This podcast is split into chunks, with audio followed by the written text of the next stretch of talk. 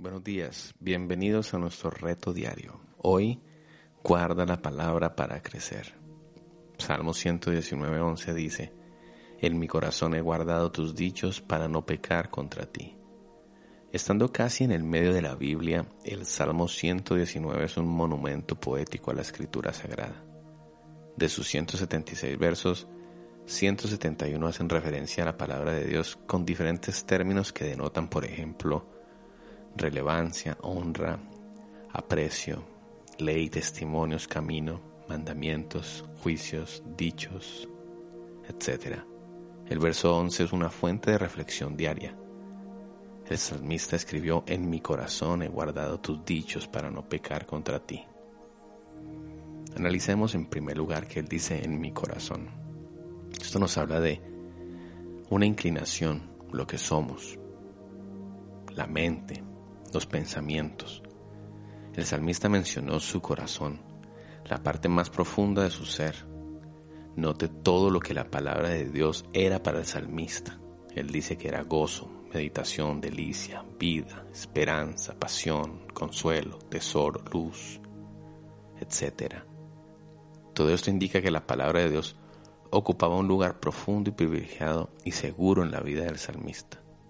La palabra no estaba simplemente en sus manos, o debajo de su almada, o sobre la mesa dentro de su sala, o en un rincón polvoriento de su casa, o en algún lugar olvidado de su mente.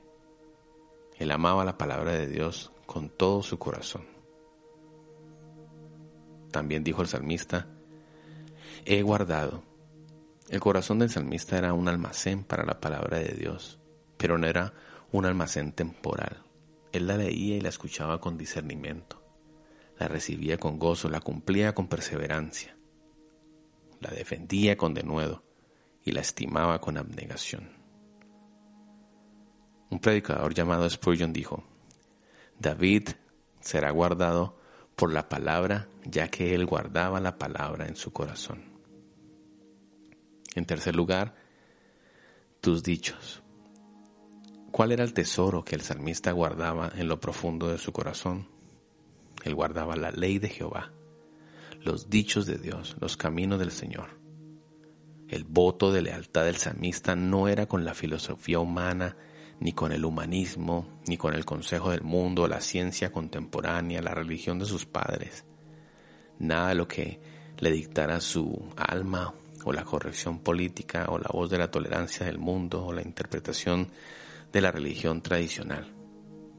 Sus deseos y sus pensamientos estaban alineados a los dichos del Señor. En cuarto lugar, Él dijo, para no pecar. La razón por la que el salmista dijo, en mi corazón he guardado tus dichos, era para no pecar. El pecado es el mal perenne de la humanidad. Es un acto, inicuo, una condición inmunda, un camino torcido, una mirada soberbia, un deseo vano, un estado de esclavitud, un vínculo de impiedad, una actitud hipócrita, una maquinación maligna, un sendero de mentira, una vida sin esperanza. El ejercicio espiritual constante y deseo por la palabra de Dios no era un simple esfuerzo para agradar a alguien, no era una simple búsqueda de Él el salmista había llenado su corazón de la palabra de Dios para que el pecado no pudiera penetrarlo o contaminarlo. Y en quinto lugar, Él dice contra ti, contra ti, Dios. Pecar contra el prójimo ciertamente es una ofensa peligrosa, pero pecar contra Dios, dice el salmista, era una desgracia indescriptible. Mientras que otros solamente se interesaban en agradar a los hombres o a sí mismos, la meta del salmista era agradar al Señor. Y esa también debe ser nuestra meta. El salmista guardaba la palabra de Dios en su corazón para no pecar contra Dios, que acerca de ti. No hay una manera de agradar a Dios y evitar el pecado sin atesorar su palabra en lo profundo de nuestras mentes y de nuestros corazones. El Salmo 119.11 ciertamente es un verso en el cual deben meditar todos los que desean alcanzar el favor de Dios y la santidad espiritual. Este es un recordatorio y una motivación constante a guardar la mejor cosa, la palabra de Dios, en el mejor lugar, en el corazón, con el mejor propósito, para no pecar contra Dios. Lo más importante para crecer es tener un corazón dispuesto, que no esté tan preocupado de las formas, sino más bien comprometido a guardar los dichos del Señor para no pecar contra Él. Oremos.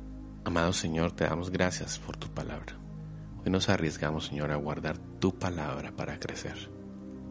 En mi corazón he guardado tus dichos para no pecar contra ti.